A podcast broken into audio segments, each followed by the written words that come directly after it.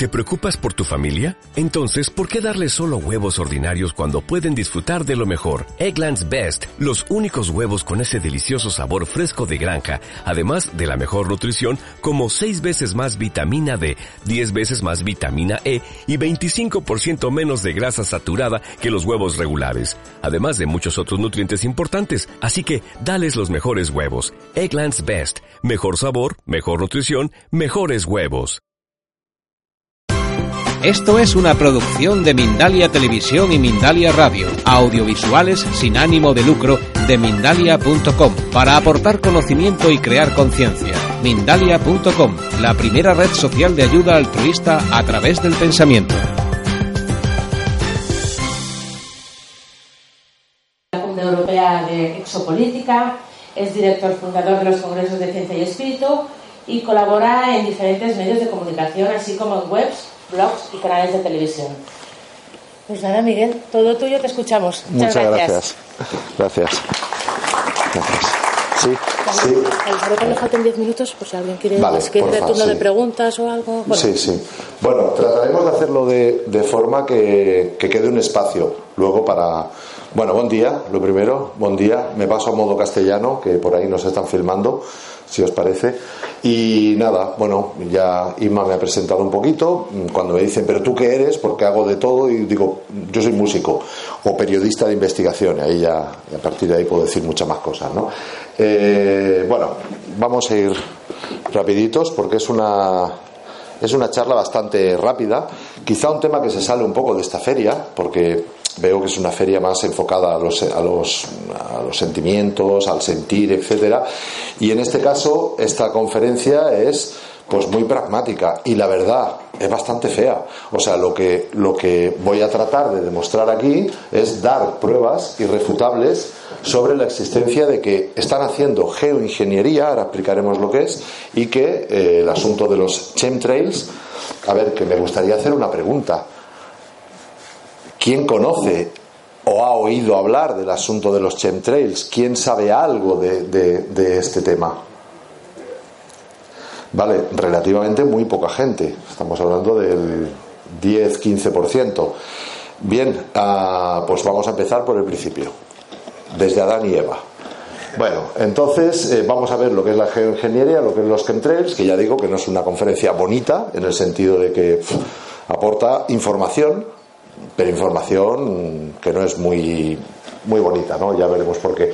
Ver de qué forma nos afecta y qué podemos hacer al respecto, después descubrir eh, quiénes son los autores, quién lo hace y el por qué lo hacen, y ya dejaba ahí la parte de coloquio porque supongo que después de lo que mm, digamos aquí va a haber muchas preguntas. Eh, bueno, a ver, sí. ¿Qué es la geoingeniería? Bueno, la geoingeniería o ingeniería climática surge de las teorías científicas que abordan el problema del cambio climático, formulado, formulando técnicas especialmente desarrolladas para influir en el clima, eh, que dicen que lo hacen para el calentamiento global. Yo aquí pongo Wikipedia, ¿veis? Eh, yo no me fío de la Wikipedia, eh, pero bueno, como la gente le, se, refiere mucho ahí, vamos a poner lo que dice la Wikipedia de estas cosas, ¿no? En este caso habla de, que es, eh, digamos, una, una ciencia que lo único que hace es buscar a través de la modificación del clima, buscar atenuar lo que es el cambio climático que nos viene encima. Pero claro, pensemos que alguien que puede dominar el clima es alguien muy poderoso, muy poderoso. Eh, claro, imagínate, o sea, eh, que puede, claro, y, si hablamos de la geoingeniería que hay ahora, inclusive que puede llegar a producir hasta terremotos, tsunamis, eh, ciclones, incluso erupción de volcanes, pues estamos hablando de palabras mayores. Yo voy a tratar de demostrarlo aquí, teniendo en cuenta de que hay mucha gente que nunca ha oído hablar de esto y que posiblemente salgan diciendo, menudo friki nos ha venido a contar el cuento de los que entréis. Estoy, estoy, asumo ese riesgo. Bueno, estos son ejemplos de geoingeniería, es decir, tratar, por ejemplo, una de las cosas que además ya lo ponen así con los aviones y todo, ¿no? Eh, tratar de que mm, hacer una especie de espejo en la estratosfera, de tal forma que los rayos de sol incidan ahí y choquen y no nos frían, según dicen ellos, bueno, pues es algo que sería bueno para la humanidad. Pero el problema es que todos los grandes inventos, partiendo desde Internet mismo, que se hizo para usos militares, luego ya nos viene bien a nosotros. Pero todos se hacen con la, los que primero que mueven carta, los que mueven ficha, son eh, los militares. Entonces, claro, la modificación del clima dentro de los pasillos científicos, académicos, etcétera, sería fantástico. El problema es que esto se está hablando en los pasillos gubernamentales y militares. Ese es el problema, ¿no? Eh, bueno, es un, bueno, aquí viene mucho explicado, pero como hay muchas fotos, yo casi iría y así, así os regalo ese tiempo para las preguntas. Pero bueno, en definitiva es hacer, pues bueno, una especie de capas, de, capas, eh, digamos, dentro de la estratosfera para que los rayos reboten, etcétera. Eh, claro, pruebas de esto. Bueno, los chinos, cuando iban a hacer sus Olimpiadas en Pekín, contrataron ciento y pico aviones que fueron eh, soltando eh, cloruro, eh, ¿cómo se llama? yoduro, de, yoduro de plata para que lloviera, que lloviera antes de las, de las Olimpiadas, para que el día de la inauguración de las Olimpiadas no lloviera y no les fastidiara el evento, ¿no? Hay una empresa israelí, no la he encontrado, está buscando, no lo ha encontrado, pero sí, que te ofrece. Tú quieres venir, no sé, quieres traer a los Rolling Stones a España. Bien, pues el día que tú traigas a los Rolling Stones, ese día no llueve. Te lo garantizo, te cobran un dineral y ese día no llueve. Bueno, con lo cual, nos digan lo que nos digan, esto lo están haciendo ya. Y atención, la tecnología militar está 50 años por delante de lo que nosotros pensamos que está. Importante, ¿no? Bueno, eh, esto es del país, que además, como estamos en Lleida, pues lo he, cogido porque eh, decían, manipular la lluvia no es solución. Más de 40 países usan técnicas para generar precipitaciones. Dominar la atmósfera de todos en beneficio propio genera dudas. Hombre, claro, sí. Porque a lo mejor para que llueva aquí, yo que estoy pagando, pues a lo mejor es que ahí no llueve. No sé, en fin, es muy fácil de, de corromper esto, ¿no? Y decía, eh, un dato, en, Lérida se usó el yoduro de plata contra el granizo durante 20 años, o sea, no es de ahora, ¿vale? En España solo se utilizan técnicas de modificación en Teruel y en Zaragoza. Buah, lo están admitiendo. Solo en Teruel y Zaragoza lo están admitiendo. El 1 de noviembre se produjo una gran nevada en Pekín que colapsó la ciudad, efectivamente, o sea, cuando hicieron llover para que no lloviera, pues les cayó la del pulpo ahí arriba, ¿no? Y bueno, Israel ha logrado aumentar la lluvia en algunas zonas alrededor del 10%. Eh, me consta que más. Lo que pasa que, claro, con la iglesia hemos topado. Bueno, esto es una, una, noticia que no deja de ser curiosa, que a mí me vino esta noticia hace muchos años eh, me, llegó a la vez eh, cuando estábamos descubriendo que realmente estaban aplicando estas técnicas. Y me viene un compañero, mucha gente que se pone en contacto conmigo, me dice, oye, ¿te has enterado que en Alemania los sapos en los, en los estanques están explotando? Digo, ¿qué me estás contando? Eh, sí, sí, vi la noticia y bueno, pues cientos de sapos han muerto los últimos días en Alemania. Esta noticia, fijaros, es de, del 2005. ¿eh? Eh, bueno, ves a los alemanes, a los, ah, a los alemanes en vez de animales, por Dios, lo siento, si me oye la Merkel, reptando en el suelo, inflándose y luego explotando. De tal forma que los sapos se hinchan hasta triplicar su tamaño natural la fuerza de la explosión es tal que los restos salen disparados hacia un metro de distancia. Bueno, esto lo decían los, veterinarios, ¿no? Entonces, claro, esto, como siempre, la ciencia oficial tiene que dar alguna, alguna, eh, alguna causa de esto, ¿no? Y decían, ya está, yo os lo voy a explicar. Salió el científico de Iluminado. No, verás, es que los, a los sapos los atacan los cuervos, ¿vale? Entonces, al atacar los cuervos, ellos se hinchan, es cierto, es una manera de defenderse, se hinchan, pero no se hinchan el triple hasta reventar. O sea, eso, una, una digamos, un mecanismo de defensa de un animal que hace se hincha para esto, no, no, no, va, no va a hincharse hasta reventar y salir a un metro de, tal, ¿no? Después hablaron de que no, que se ven los cuervos que les atacan, eh, o un hongo que ha infectado el agua y tal. Bueno, estoy seguro que nadie de aquí vio esta noticia, porque esto me ha costado hasta encontrar a mí que la conocía. O sea, no trascendió en los medios. ¿eh? Tengamos en cuenta que en la tele vemos lo que ellos quieren que veamos. HARP. Eh, ¿Alguien ha oído hablar de HARP? Bueno, quizá algunas personas, ¿no? veo que por ahí ya. Bueno, HARP es un inmenso microondas, para entendernos, que está, en principio, está, tienen uno en Alaska. Eh, ese es oficial, el, HARP oficial. Esto que lo hacen eh, es, en principio, es para estudiar la estratosfera. Pero resulta que un microondas enviado de tal forma que choque con la estratosfera la onda que envían y que la pueden dirigir a un sitio muy concreto, eh, pues estamos hablando de un arma climática también. Entonces, eh, tenemos sospechas más que fundamentadas de eh, que HARP no se está utilizando para lo que dicen que se está utilizando, para el estudio de la estratosfera. Realmente el programa HARP, bueno, es High Frequency Activity Aurora Research, es decir, programa de investigación de la aurora activa de alta frecuencia, un programa financiado por la Fuerza Aérea estos científicos no son, o sea, por algo lo están financiando ellos. Y la Marina de los Estados Unidos. La Marina es la que tiene parte de todo de otros temas, asuntos extraterrestres, etcétera. Y bueno, eh, y una, la Universidad de Alaska, que bueno, hará el paripé allí ya está, ¿no? Su objetivo es estudiar las propiedades de la ionosfera y, potenciar los avances tecnológicos que permiten mejorar su capacidad para favorecer las radiocomunicaciones. También lo dice la Wikipedia. Mentira, no es para esto. Eh, bueno, es que no sé cómo iremos de tiempo para enrollarme más o menos, pero hace no mucho, hace unos dos años, ¿os acordáis de los terremotos que hubo en Chile? Eh, ha habido unos hace poco, ¿eh? o sea, aquellos terremotos que hubo, y empezaron a haber terremotos, a producirse terremotos, pero era una cosa rara, porque los terremotos suelen vibrar la tierra así, ¿no? En este caso los terremotos vibraban así, y además había una serie de mm, eh, eh, extrañas nubes de muchos colores previamente a lo que, lo que estaba pasando. Y entonces, bueno, según HARP, o sea, según esta gente, pueden calentar el agua que está debajo tierra, se pone a hervir aquello, dilata y, bueno, te puede crear un terremoto. Eh, tenemos sospechas más que fundamentadas de que el, quizá el 80-90% de los terremotos que ha habido en los últimos años hayan podido ser provocados.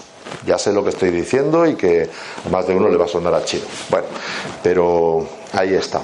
Bueno, es esto. O sea, HARP es oficial, hay fotos. O sea, es esto de aquí, está en Alaska, ya digo. Eh, cuando estuvimos estudiando el tema nos, dimos cuenta que había 11 HARPs. No solamente los americanos tienen uno, los chinos tienen otro, los rusos tienen otro, en las Malvinas creo que hay otro, etcétera, ¿no? Eh, y bueno, y funciona, pues ya lo veis, ¿no? El rayo lo envían para allá y bueno, pues eh, el pino con las orejas hacen.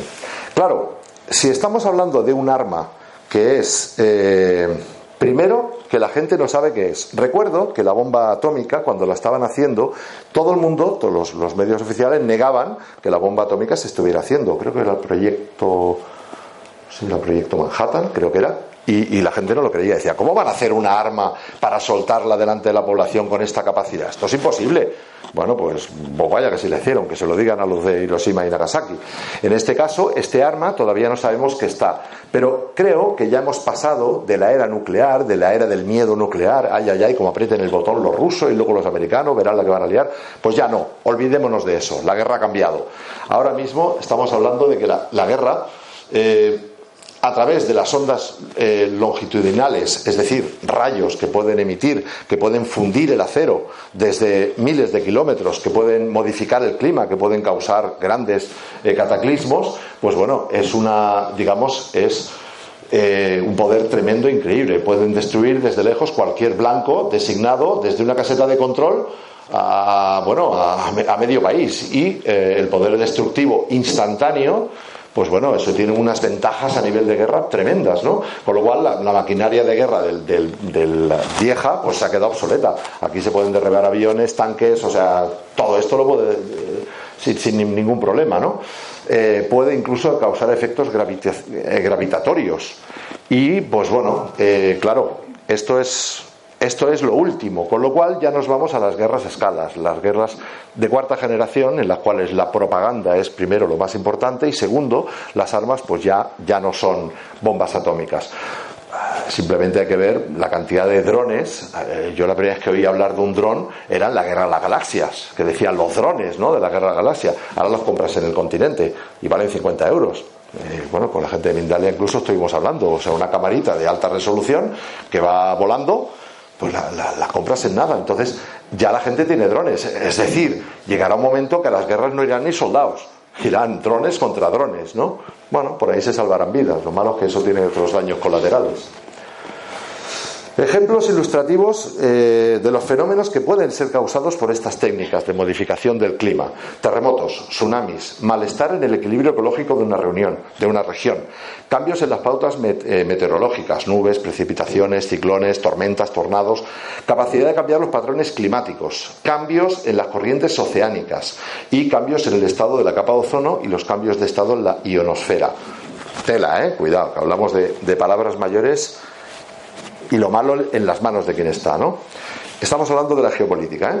eh bueno, eh, este señor, con esta cara, que ya se le ve en la cara que buena persona este hombre, fue asesor del presidente, asesor de seguridad nacional en el gobierno de Jimmy Carter, decía, la tecnología pondrá a nuestra disposición de los líderes de las principales naciones técnicas para llevar a cabo una guerra secreta, de la cual solo habrá que evaluar a un mínimo de de fuerzas de seguridad para mantener aquello eh, controlado y las técnicas de modificación pueden emplearse para provocar largos periodos de sequía o de tormenta.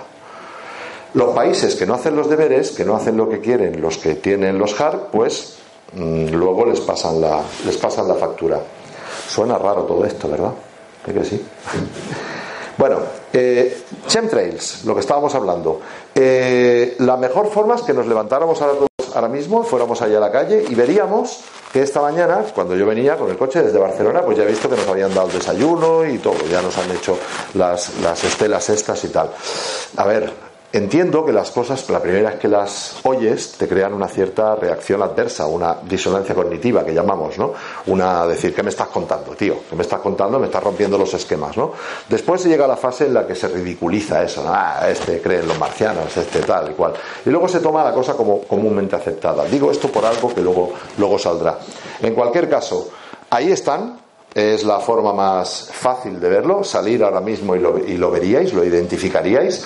Eh, curiosamente, más de uno diría, oye, ¿cómo que yo no he visto esto antes? Eh, pues bueno, porque quizá la forma más fácil de ocultarnos algo a los humanos es ponérnoslo aquí. Si lo ponemos aquí no lo vemos. Otra cosa es que llega un punto que dices, voy a enfocar, ostras, lo veo, de golpe y ahora me empiezan a caer todas las cosas en cascada. Porque el que empieza, yo empecé, lo primero que me chocó fue esto, los chemtrails, y ahora lo, lo explicaré si me da tiempo.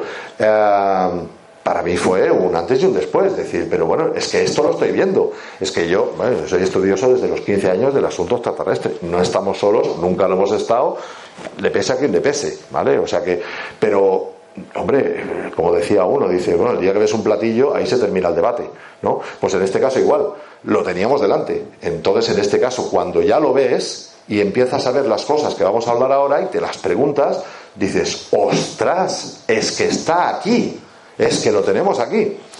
Bueno, la Wikipedia dice Teoría de la conspiración de las estelas químicas. Bueno, tengo que decir que chemtrails o chemtrails, si quisiéramos ser pity yankees, sería chem de chemical, eh, chemical trails, es decir, trazos químicos, estelas químicas, por ahí va la cosa, ¿no?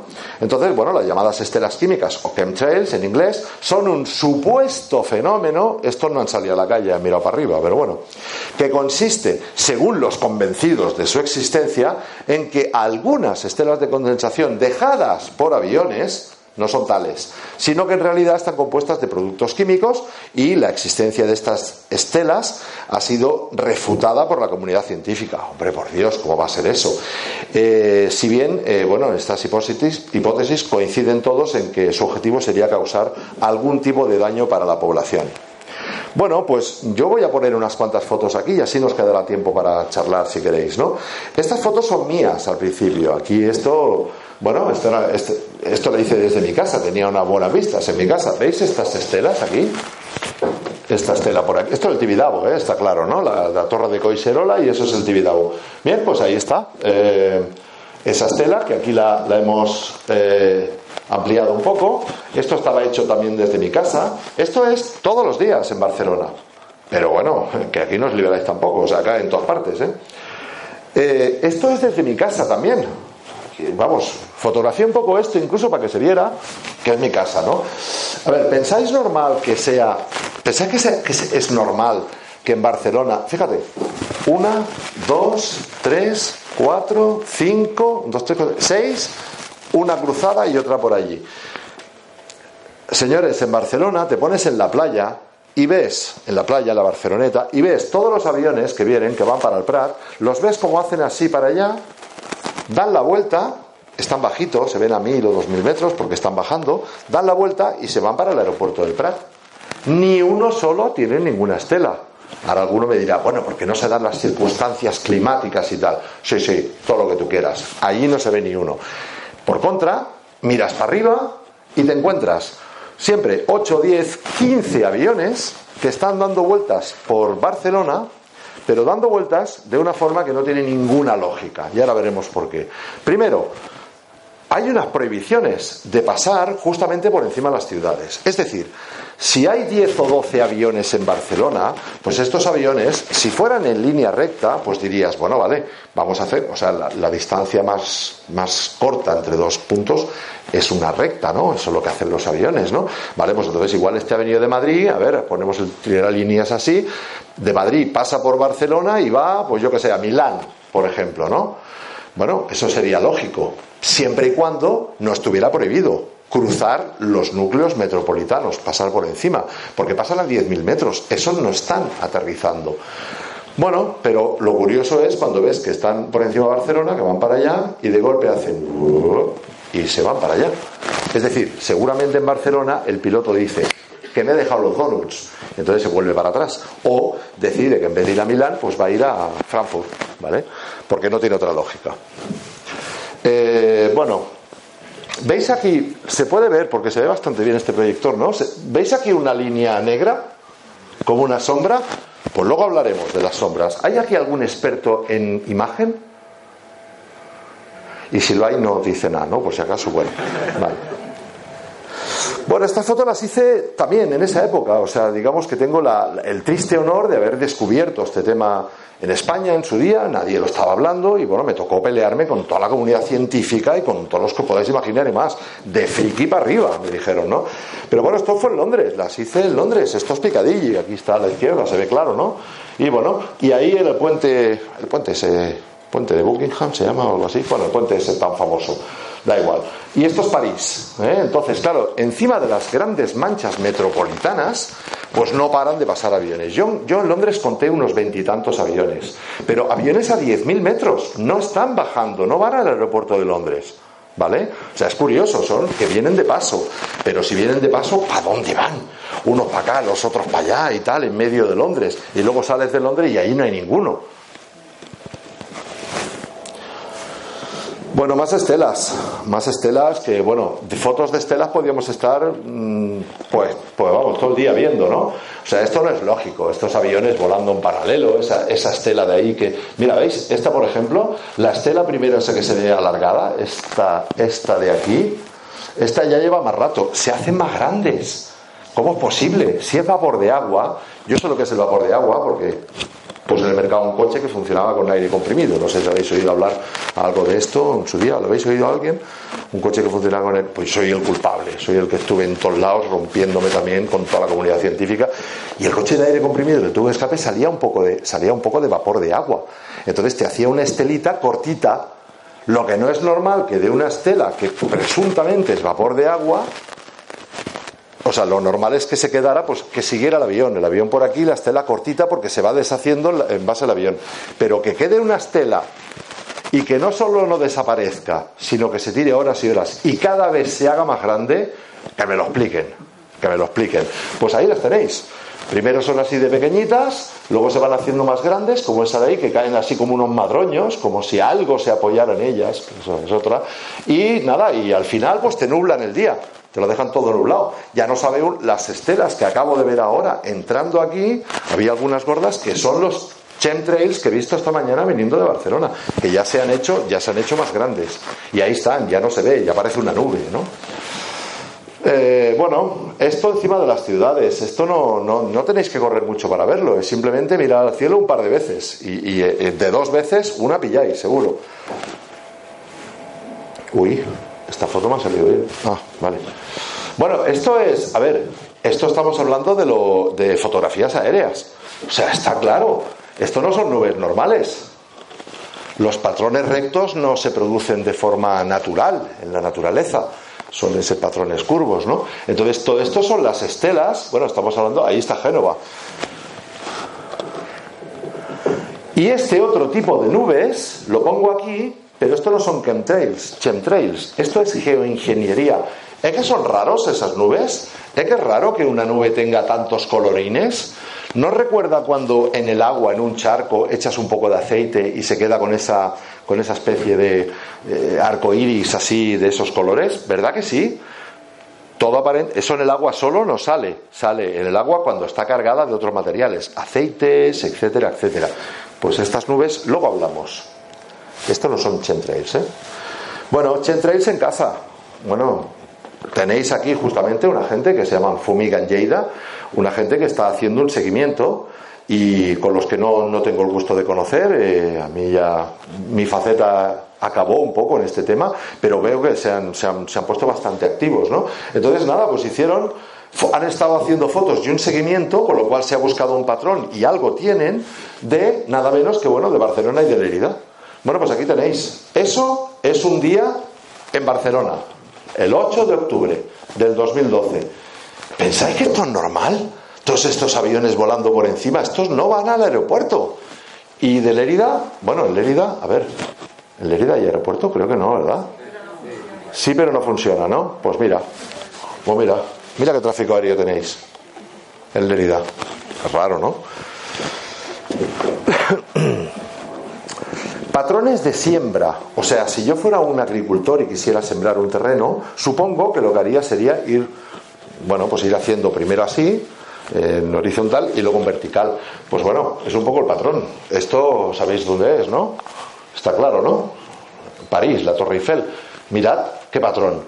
Oye, parece que esté dibujado, parece un tres en raya en el, en el cielo, ¿no? Y esto, insisto, no es tan difícil. Otra cosa es que pasamos ni lo vemos, pero a partir de ahora, si consigo que por lo menos algunos empiecen a mirar para arriba, prepararos que vaya a llevar un buen susto. Bueno, son patrones, como ya digo, como de, hacer una siembra eh, o de fumigar de alguna forma eh, que, pueda, que pueda ser efectivo. Las estelas no son vapor de aire, no señor. Esto no es vapor de aire. Esto que hace esos madroños que van cayendo, esta estela que, que brilla, que, tiene fluorescencias, que tiene colores. Esta estela, que esto lo dejó un avión, que me cuenten a mí si eso es vapor de agua, que tendría que estar unos pocos segundos solamente y está horas y horas y horas. Y por la noche también lo hacen. Estelas que se cortan. Ahora estoy poniendo, digamos, los hechos que, que bueno, que no son lógicos, por ejemplo, ¿veis avión de aquí? Además está, también es de, me parece, de aquí de, Lérida. ¿eh? Pues nada, venía por aquí este hombre y aquí, mira, aquí, aquí puso el punto muerto. Aquí puso el punto muerto, ¿eh? puso el punto muerto, paró motores y luego lo volvió a encender. ¿Veis? O esto, ¿creéis que eso es lógico? O sea, ¿es lógico que un avión, en principio que sea un avión que está haciendo una estela, de golpe haya un trocito que no hace? Como si, ostras, que se me ha acabado la, bombona, espera que abro la otra, o algo así. Pero vamos, no es lógico, los motores de reacción no se paran, no tienen punto muerto, es mentira lo del punto muerto. Curvas ilógicas e imposibles. Vamos a ver lo que decíamos de los donuts. Este señor que en principio está pasando por esta población, que no, no recuerdo la qué población es, viene por aquí y dice, no, mira, ¿sabes qué? Que me voy a dar la vuelta. Entonces, pues el hombre se da la vuelta, ¿ves? O sea, todos estos son aviones que se dan la vuelta. Los aviones esos de ahí algo han fumado, porque vamos, fíjate tú lo que están haciendo. Y bueno, pues tenemos igualmente las, las fotografías, digamos, de, eh, bueno, de vía satélite, que esas no engañan, ¿no? A ver, no engañan, sí engañan, las mueven todas, juegan con ellas todas, no nos las enseñan mucho, esas son las que se escapan, las que podemos pillar por ahí. El concepto de hoy sí y mañana no Pues vamos a ver, tampoco cuadra, porque eh, si hay tráfico aéreo, hay tráfico aéreo, y hay todos los días, pero en dos días, en las mismas condiciones climatológicas, en la misma calle, en el mismo sitio, dos días, este día, mira qué cielo más azul, y en este día, mira, no se ve muy bien, pero hay un montón ya de tres en raya por ahí, o sea, esto tampoco es lógico, no es lógico. Fumigan Lleida, lo que decíamos, estos señores se tomaron la molestia de ir apuntando cada día el día que fumigaban y el día que no. Pues mirar aquí el resultado, estamos hablando del mayo del 2014. Fumiguen, fumiguen, fumiguen, fumiguen, no fumiguen un día. Fumiguen, fumiguen, fumiguen, pluja, el día que haya pluja, no fumiguen, no fumiguen. Eh, después de la lluvia o antes de la lluvia no suelen fumigar. ¿eh? Un poco como diciendo, bueno, ¿para qué vamos a fumigar si la, la lluvia lo va a limpiar todo? Vamos a esperar a que acabe de llover y luego pues nada, fumigan, fumigan. Y esto es lo mismo en abril. Bueno, mirad el porcentaje de días que fumigan y días que no. Y esto está hecho, bueno, por un Lleida Attack con vosaltres. Eh, estelas no paralelas. A ver, esos ingenieros que han diseñado esos motores, digo yo, digo yo, que las estelas deberían hacer que fueran paralelas, ¿no? Porque si un motor está mirando para allá y el otro está un poco mirando distraído para allá y el otro, pues como que el avión no funcionaría bien. Con lo cual, las estelas tendrían que ser paralelas. Entonces, esto no cuadra. Pero claro, si esto no cuadra, no te digo nada lo que cuadra esto. Este señor que tiene cuatro motores y que por ahí le sale la estela por la cola. ¡Ay va! O este señor, que también, bueno, en principio estamos casi viendo un, un, avión con cuatro motores y tiene dos y le salen de la cola. Es raro, es raro. Esto me recuerda el 11 de septiembre, ¿no? Que hubo alguien que dijo, mira, los americanos es un país muy poderoso, pero lo que nunca van a poder hacer es saltarse las leyes de la física, por aquello de las torres que cayeron muy rápido y cosas de esas, ¿no? Pues en este caso lo mismo. Lo que, lo que es raro es que haya leyes de la física que las estén rompiendo. Y esto nos induce a pensar otra cosa, que si queréis llegamos al final del asunto. Ahora, espero que nadie se levante. Eh, sombras de las estelas. Hemos quedado que no había ningún experto en imagen, ¿no? Bueno, algunos de estos chemtrails tienen, ¿veis aquí? Y veis aquí, se ve, ¿no? Una pequeña sombra Vale, esta sombra es paralela, pero entonces, claro, alguien experto dijo, un momento, ¿dónde se está proyectando esa sombra? Es decir, yo tengo sombra en la... Uy, he dado al micro. En la medida de que tengo una pared. Si yo no tengo una pared, yo no proyecto sombra. O el suelo, si el sol está aquí. Pero la sombra tiene que proyectarse en algún sitio. Con lo cual, la única forma que habría de que esta sombra fuera lógica sería que se proyectara en una nube. Entonces, en la nube sí veríamos la sombra pero aquí no hay nube. Con lo cual ya digamos que es ilógico que una estela produzca una sombra paralela. Pero ah, ¿y si la sombra resulta que no es paralela? Es decir, veamos esta otra foto en la cual ahí apenas se ve la sombra, ¿no? Yo he visto otras que la sombra va paralela y de golpe el avión va para acá y la sombra se va para allá. Bueno, yo no sé si alguien podría explicar esto, estoy seguro que no. Ya me venga aquí, eh, vamos, el propio Nassim Haramein o que venga el, físico de Nobel de, y lo que quiera, porque eso no me lo va a explicar. Pero si no me explica eso, a ver quién me explica esto otro. La sombra, ¿veis aquí el avión? Por ahí viene el avión. Y la sombra va por delante del avión. O sea, el avión todavía no ha pasado y está produciendo una sombra delante. ¿Vale? Estos son fotos, ¿eh? Yo por eso he empezado poniendo las mías, en esas no tengáis ninguna duda, las hice yo y sin ningún ánimo de, de, tratar de engañar a nadie, evidentemente, ¿no? O sea, nadie gana con esto, ¿no? Al revés, son cosas feas, ¿no? Estas fotos tampoco son ni trucaje ni nada por el estilo. Personalmente he visto estas sombras, si os fijáis, algún día las veréis, unas sombras que se ven a veces paralelas, pero claro, cuando ves que la sombra va por delante del avión, ahí te pones, bueno, se te pone el pelo de punta. Pues dices, no puede ser, no tiene ninguna lógica. Está rompiendo una ley de la física de este planeta. Bueno, hemos estado hablando de avión, ¿verdad? Hemos estado hablando todo el rato de aviones. Bien, bueno, que sepáis que el asunto de los Chentrail ya se ha llevado al Parlamento Europeo, eh, los alemanes fueron allí al Parlamento y dijeron, ¿qué pasa con esto? Los políticos todos hablándose de unos a otros, hostia, pues no sé, pues no sé, porque no lo sabían. Los políticos tampoco lo sabían. Al final, un iluminado dijo, bueno, es que lo hacemos para tapar un poco el sol, porque si no el sol nos freería. Una excusa, una mentira. O sea, no saben ni ellos. Una persona muy allegada mía pues le, le, preguntó al presidente de Greenpeace en su momento, oye, de los chemtrails, ¿por qué no decís nada? ¿De los qué? O sea, no tenía ni idea, sinceramente, pero es que no lo sabía. Pero es que tú hablas con políticos y tampoco lo saben. O sea, y los pocos que lo saben, ya veremos por qué no hablan. Si nos da tiempo lo hablamos luego. Pero bueno, lo más raro de todo es que en principio son aviones. Uno en la primera fase dice, bueno, serán aviones comerciales. Luego dices, no cuadra, no cuadra, no puede ser aviones comerciales porque, eh, porque están haciendo esas curvas y ese tipo de cosas que, que no tienen ningún sentido. Deben ser aviones militares. Porque ¿quién será? Bueno, la industria militar. ¿Este soy yo?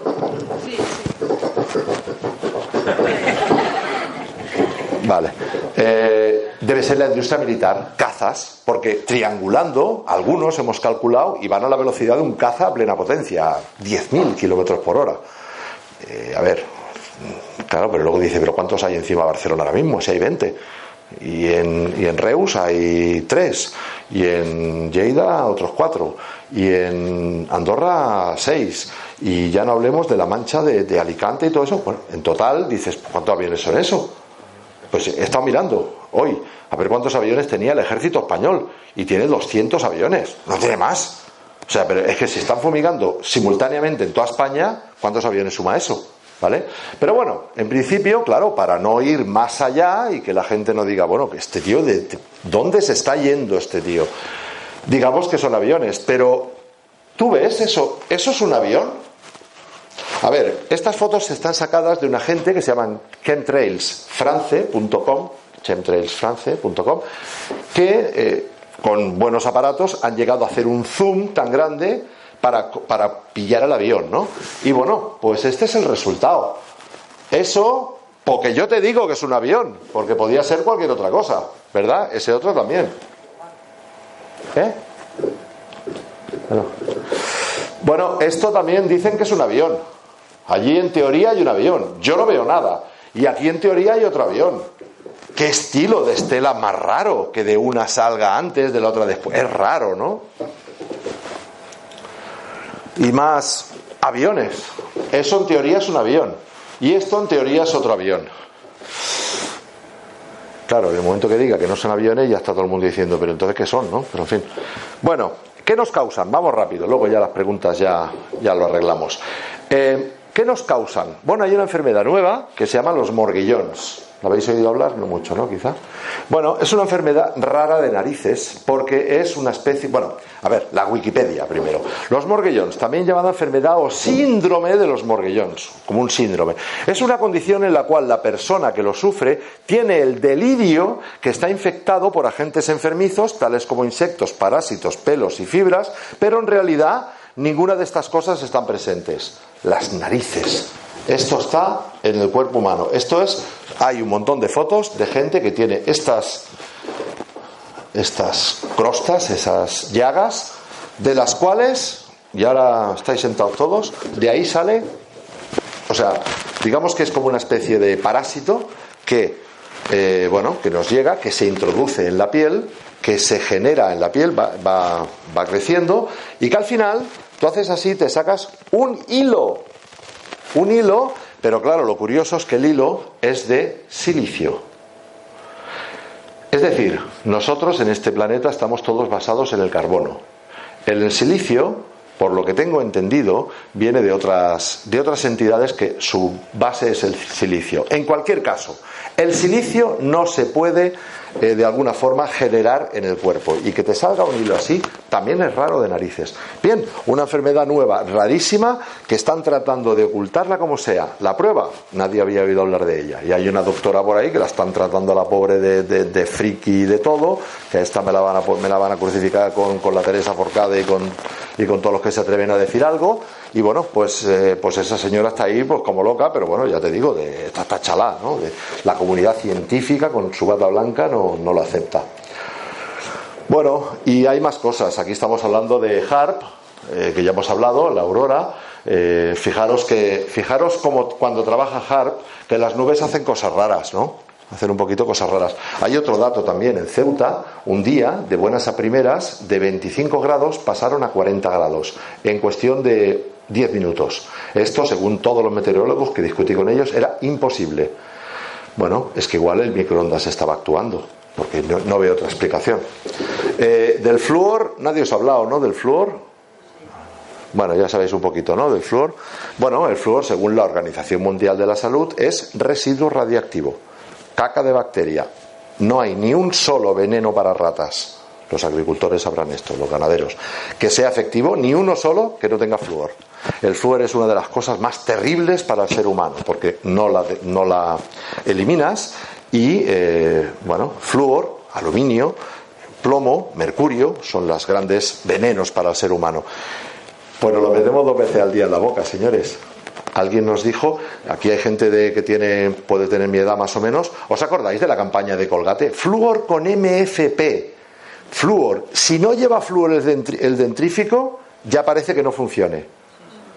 ¿Vale? Pues que sepáis que el flúor es veneno para ratas y que nos lo estamos metiendo en la boca dos veces al día. Y no solo eso, sino que además lo que están haciendo es meterlo en algunos alimentos tan claros como el agua, el agua fluorada, el de nuestro grifo, pues normalmente le han echado flúor, que tú les preguntas, oiga, ¿por qué le, por qué le meten flúor al agua? Al agua, si es residuo radiactivo. Y te dicen, no, pues lo hacemos para proteger sus dientes, los dientes de la población. interesante, se están preocupando de nuestros dientes ahora, ¿eh? O sea, tremendo. Nadie te dice por qué, pero en todos los ayuntamientos meten capazos de flúor al agua. Habría que ver si en este de aquí de Mollerusa lo hacen o no lo hacen, porque lo hacen de una forma tan natural que no lo hacen con maldad, evidentemente, pero lo hacen, ¿no? Y en el Congreso de Alimentación Consciente, que lo hicimos el primer congreso, bueno, 650 personas, y bueno, hablamos del flúor. Y entonces cuando salí un momentito, yo era el organizador, viene una señora y me dice, oye, yo soy profesora, a los niños nos obligan a darles cada viernes un vaso de agua con flúor. Bueno, me puso el pelo de gallina. Digo, ¿podrías decirlo esto arriba? Ahora, no, no, yo no me atrevo. Digo, bueno, ¿puedo decirlo? Dice, sí, sí, sí, vale.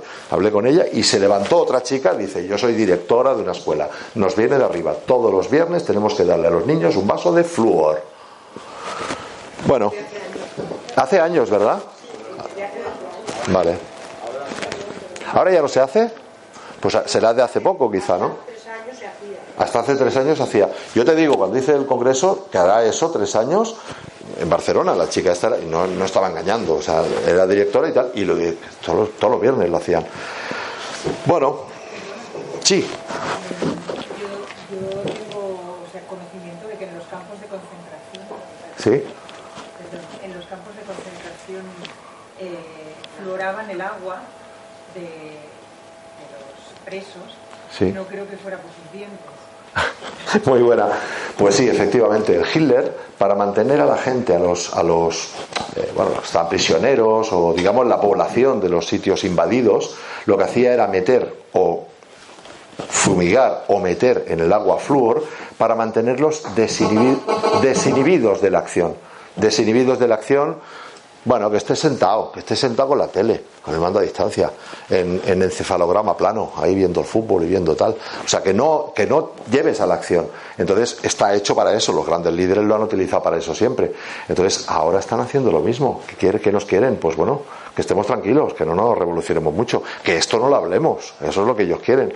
Sí, sí, totalmente de acuerdo, o sea, se, se ha estado utilizando. Eh,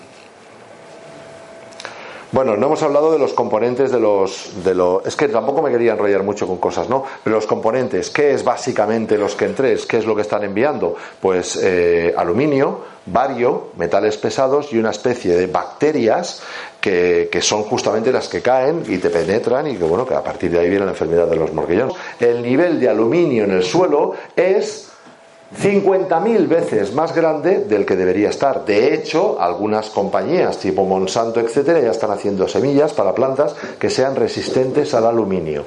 Eso sí, para las personas no sacan nada. Y ahí tenemos al amigo Punset ahí diciendo algún día sabremos la causa del Alzheimer. Bueno, pues el Alzheimer no se hace por acumulación de, de aluminio en el cerebro. Entonces, y cuidado, el Alzheimer a todos nos ha tocado o nos tocará. Es terrible, es terrible. Bueno, pues ahí lo tenemos. La gente, la gente, los, los viejos de la tribu, los que tienen el conocimiento, porque de joven estás en otros menesteres y tal, los que podrían empezar a moverse, ahí, tumbados que no saben ni cómo se llaman. Bueno, ¿Quiénes son? ¿Quiénes lo hacen? Bueno, hay un linaje, hay un linaje de, hay una serie de amos del mundo. Digamos, nosotros vemos la tele y decimos, pues aquí manda el Obama, manda la Merkel y manda.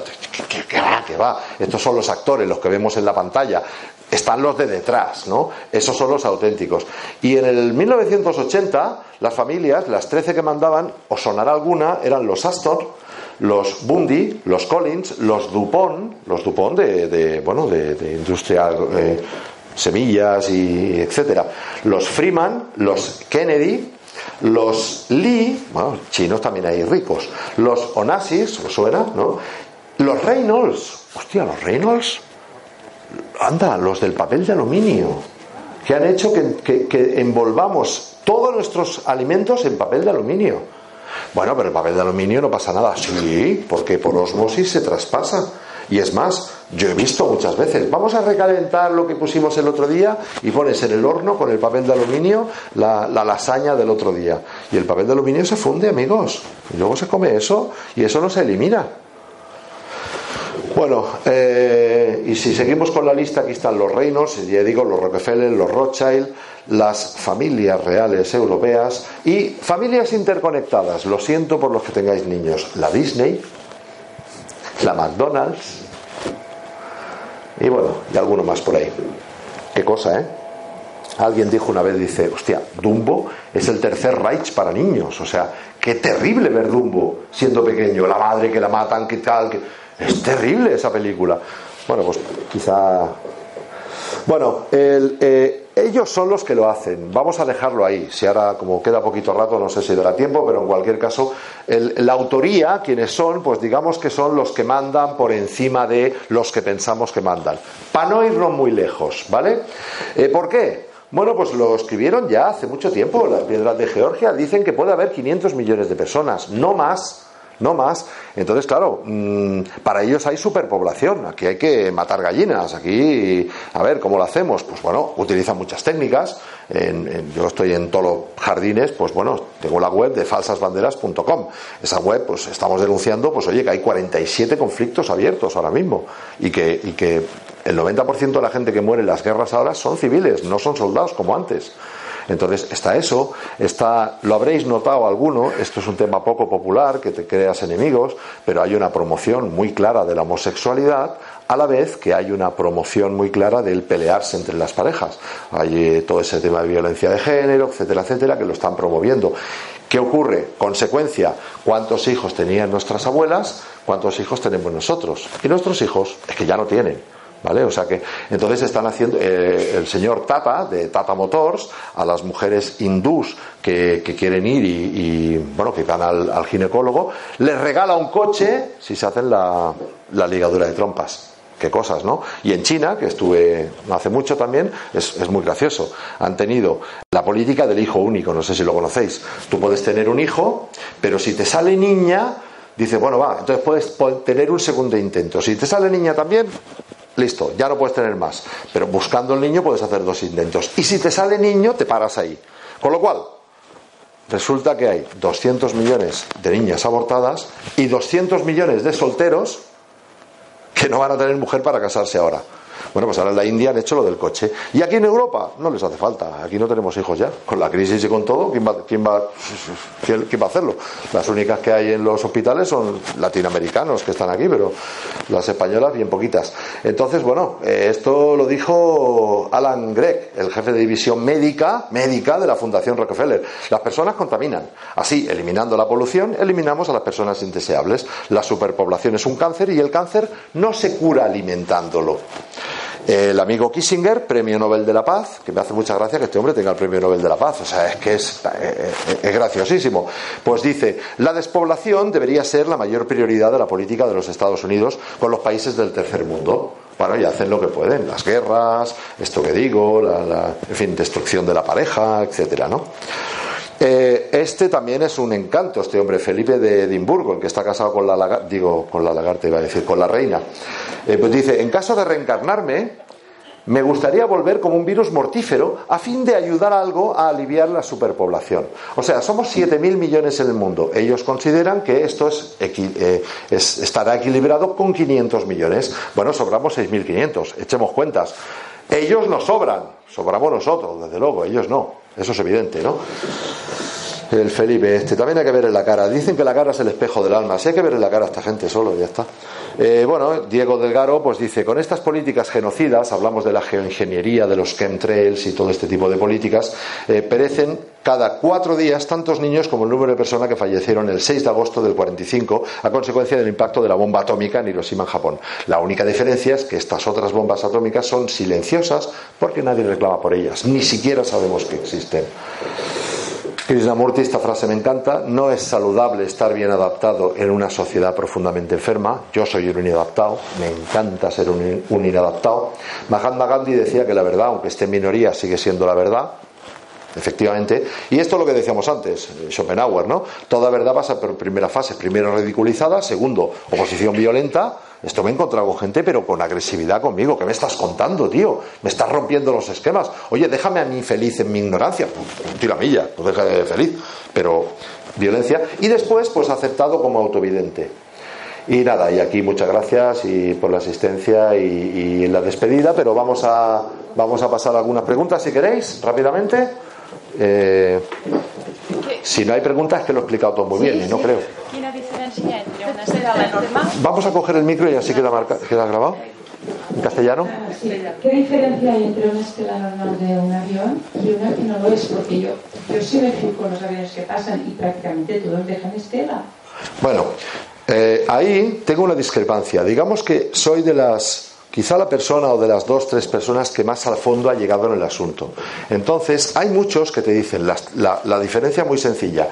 Una estela muy larga es un chemtrail, una estela cortita, por aquello que decíamos del vapor de agua que se va tal, no es un chemtrail. Yo no estoy de acuerdo. La estela cortita también es un chemtrail que no deja estela, pero está tirando cosas también. Los aviones, cuando tú te vas al aeropuerto, los ves despegar, los ves venir, como mucho, a la hora de despegar, dejan una estela más bien negrilla de los gases mal quemados, de, digamos, de la, de la ignición, ¿no?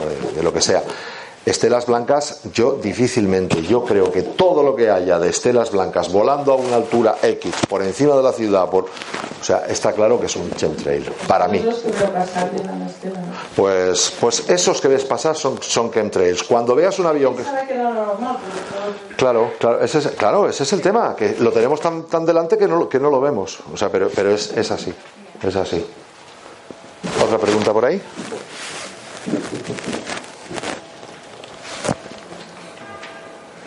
A mí me gustaría saber, Miguel, ¿Sí? eh, porque tampoco lo tengo muy claro. ¿Sí? Eh, tú hablas las, de los linajes, ¿Sí? pero esto de los centrales de, la geoingeniería ¿Sí? debe de salir de algún sitio concretamente, ya sea de Bilderberg, ya sea de la colateral, ya sea del Club de Roma. ¿Tú dónde crees que se todo esto? Bueno, esa es la pregunta del millón. Yo digo, llegaré ahí si alguien tal, ¿no?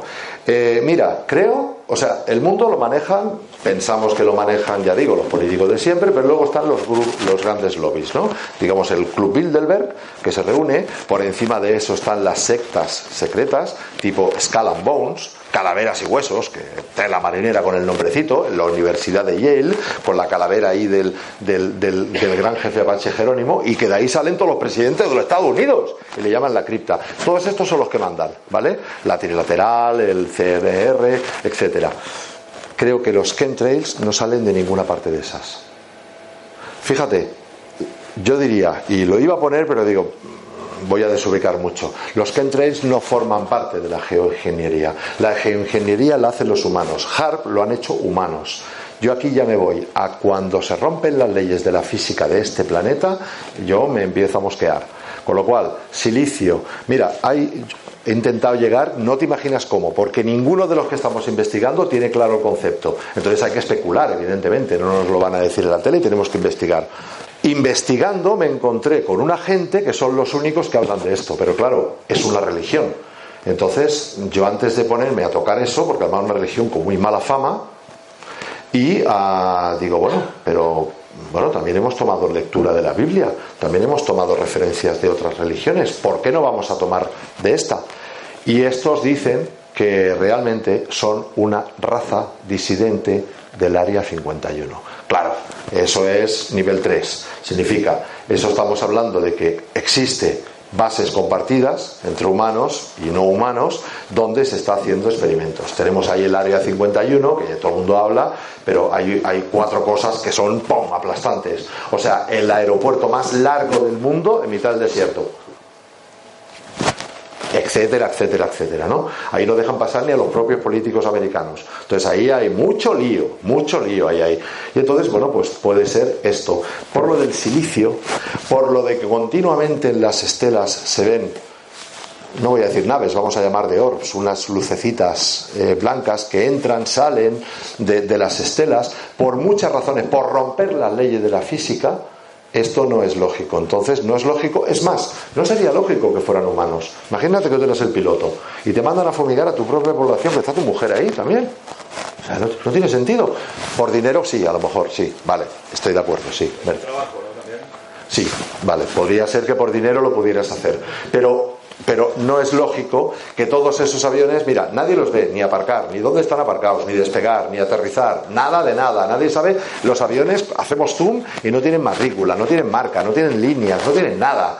Ahora vemos el avión, ahora se le ve una ala, ahora no, pero ¿qué es esto? Ahora se meten en una nube y después de la nube no sale nada.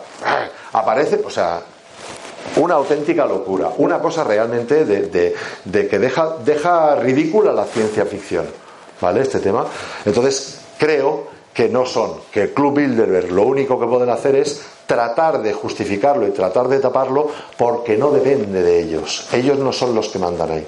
Esa es mi opinión después de mucho tiempo y coincide ¿eh? con los dos o tres que hemos llegado más lejos. JL también piensa lo mismo. Y también Trinity a tierra, no sé, una web que había antes, Soraya. Pues esta chica también pensábamos lo mismo, que no podían, no podían ser humanos. Ahora, claro, para el que dice, bueno, es que yo no me creo lo de los extraterrestres, claro, entonces ya le suena ya a chino, ¿no? Pero que no estamos solos, de ahí hay unas cuantas más evidencias, ¿eh? de que no estamos solos y que nunca lo hemos estado. No sé si alguna pregunta más. O... ¿Sí, por ahí? ¿Nos podemos proteger de alguna manera? Claro, buena pregunta también. Eh, pues mira, muy poquito. Eh, una de las pocas cosas que se puede sacar positivo de esta charla tan, que eras, ¿no? duro, ¿no?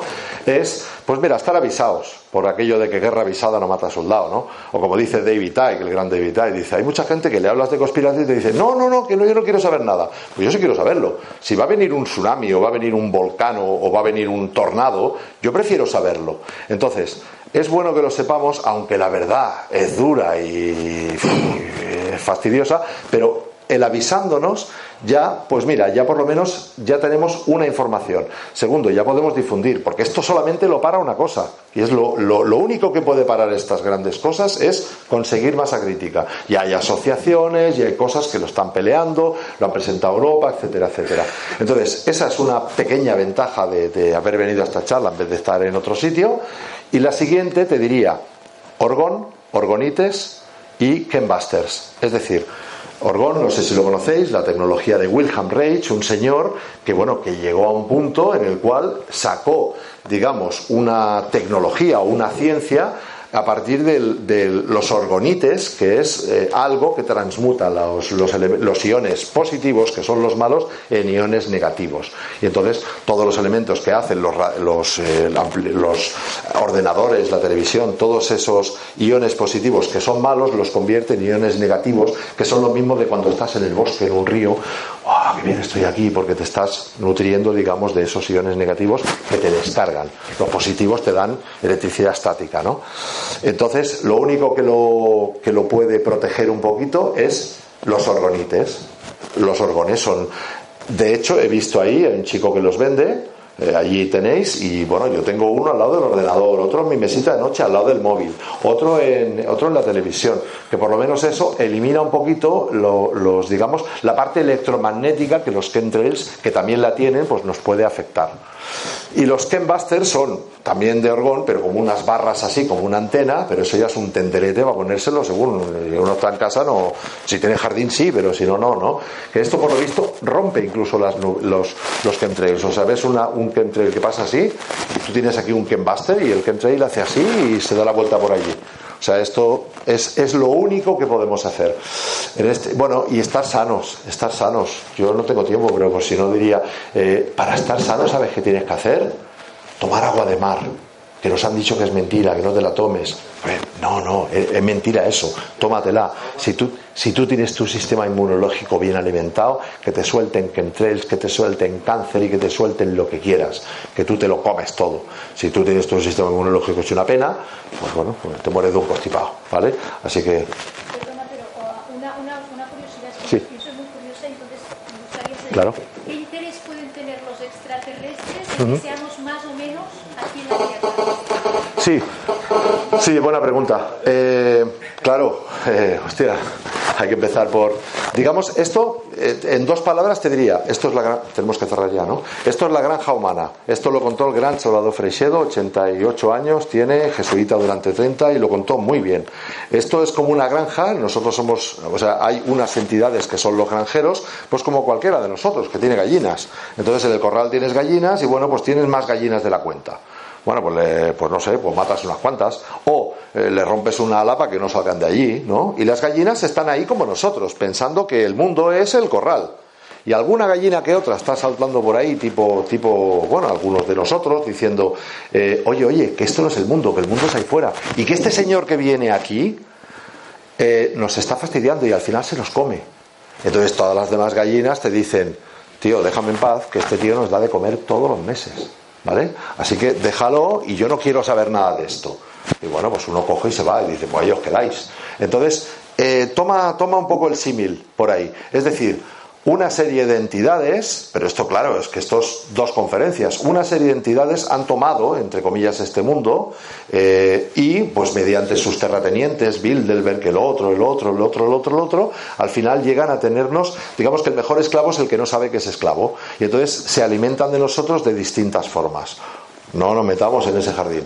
Pero bueno, eh, entonces, eh, estas, estas entidades lo que hacen es tenernos enfermillos, lo que decía la compañera antes con el flúor, tenernos eh, mm, desinhibidos de la acción, ignorantes. Si tú tienes un esclavo, para que sea un buen esclavo, no le, no le pagues la carrera de ingeniería. Tenlo tontico, que apenas sepa ni leer ni escribir, que piense que la tierra es plana, que piense que tal. O sea, y en este, esto es lo que hacen ellos. Y lo hacen por perjudicar solamente te voy a decir más. Eh, en uno de los congresos traje una chica de Vancouver, ella era una niña cristal, que se tomó la molestia porque no conocía los chemtrails, le hablé de este tema y ella tuvo un contacto, sé que suena chino también, pero bueno, tuvo un contacto con estos grises, ¿no? Y les preguntó, les dijo, ¿por qué hacéis esto con la humanidad?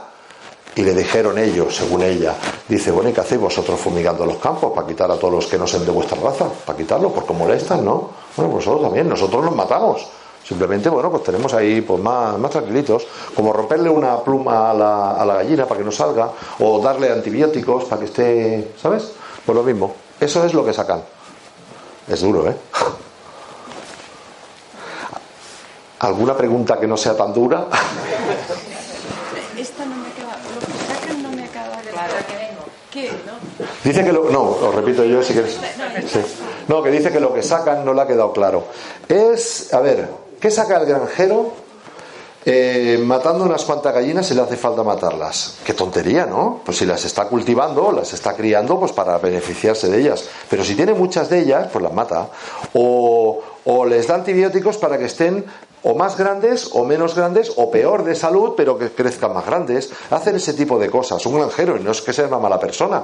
Es... ¿Qué le aporta el humano? ¿Qué le aporta el humano a estos extraterrestres? ¡Uy! Que nos vamos a liar, que nos tenemos que ir ya. Nos tenemos que ir ya, sí. Pero bueno, ¿qué le aportamos? Alimento, alimento. Pensamos que estamos arriba de la cadena alimenticia, ¿verdad? Pues no estamos arriba. Y eso es un duro golpe para la humanidad, ¿sabes? Pero ya te digo, o sea, porque la gente no lo ve, pero cuando lo ven dicen, ostras, Pedrín, se alimentan de nuestra energía. Eh, mira, para ellos un manjar, una pastelería es un campo de fútbol, por ejemplo.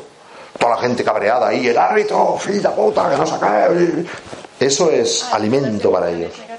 Sí, sí, algunos se alimentan de eso pero otros se alimentan físicamente. Físicamente. Los grises, a ver, tenemos censadas más de 120 razas distintas. Solamente de grises, que son los que nos enseñó el Spielberg en, en Encuentros en la tercera fase, metro, metro 20, cabezones, sin sexo, sin aparato digestivo, pues han tenido, han caído algunos y han tenido durante un año tuvieron a uno. Y para curarlo no trajeron a un médico, trajeron a un botánico. ¿Vale? Entonces, esta gente, estas, estos clones, se alimentan de. Eh, por una bueno, estos son la tropa, estos se alimentan estos se alimentan de nosotros y ya está, así de, así de bestia. O sea, se, sí, algunos de ellos sí, los de la otra, los que ya están en quinta, etcétera, etcétera. Piensa que hemos censado 120 razas y los grises son clones, no tienen alma, son la tropa, son, son robots, son drones los grises, pero luego hay otros que no. Eh, eso sí, eso sí los que sí digamos los que manipulan a estos incluso a los grises y evidentemente a nosotros. Y claro están en quinta dimensión o sea no lo vemos. A nosotros solamente nosotros solo vemos tres dimensiones nosotros no somos capaces de pensar ni en la cuarta ni en la quinta. Y el, el, el, Hawking dice que ya ha descubierto once, que nos la explique, yo no la entiendo, seguro. Pero pensamos en tres dimensiones solamente. Ellos están en cinco. O sea, nosotros pensamos largo, alto y ancho. Estamos aquí en, en tres dimensiones, hemos coincidido tú y yo ahora. Una cuarta, el tiempo, sí, podríamos estar hace 100 años, aquí vale cuatro. Bien, pero esto está en quinta. Quinta o más dimensiones. Es decir, pueden entrar y salir en esta dimensión toda la gente que tiene visitantes de dormitorio, etcétera, no ve que los grises suban por arriba ni suben en el ascensor. Aparecen y desaparecen. ¿Por qué? Porque vienen de otra dimensión. Los platillos volantes aparecen y desaparecen. Algunos sí, se van muy rápidos, pero aparecen y desaparecen. Entran y salen. No pueden estar mucho tiempo. Te lo digo como persona que ha estado pues hablando con gente que ha estado en esa en reuniones con el presidente Eisenhower, reunidos con entidades de otros mundos. Esto suena ya guerra a las galaxias total. Yo lo entiendo y tal, pero si lo estudias, no verás una sola persona que lo haya estudiado que no llegue a las mismas conclusiones. O sea, hoy en día, Keops no se podría hacer. Imposible. Alguien lo hizo en plena era de bronce, con herramientas de bronce que me cuenten cómo pulieron las, los mármoles esos que pulieron, cómo metieron esas piedras allí en otra conferencia que doy que hablo de exopolítica, la grúa que más levanta ahora mismo en todo el mundo es una grúa que levanta 200 y pico toneladas. Eso es mucho peso, ¿eh? Hay piedras de 10.000 toneladas puestas encima de otras piedras, que en principio se hicieron en la época que no se había descubierto ni la porea ni la rueda. Ah, por Dios. Entonces, mm, no es tan descabellado pensar que no estemos solos. Es más descabellado pensar que estamos solos. Que este universo tan grande, tan grande lo han hecho para que nosotros tengamos aquí de todo. Ya está. Me dijeron una vez que la Tierra era un planeta maldecido. O un zoo, yo creo. Yo creo que es un zoo. Yo creo que fue un, poco un experimento. Aquí han traído muchas cosas. Han traído muchas cosas. Yo lo veo más como un zoo, ¿eh? O como una reserva natural o algo así, lo veo. Han traído los cetáceos, han traído los felinos. Eh. Son animales que por evolución no, tenían, no podían haber nacido aquí.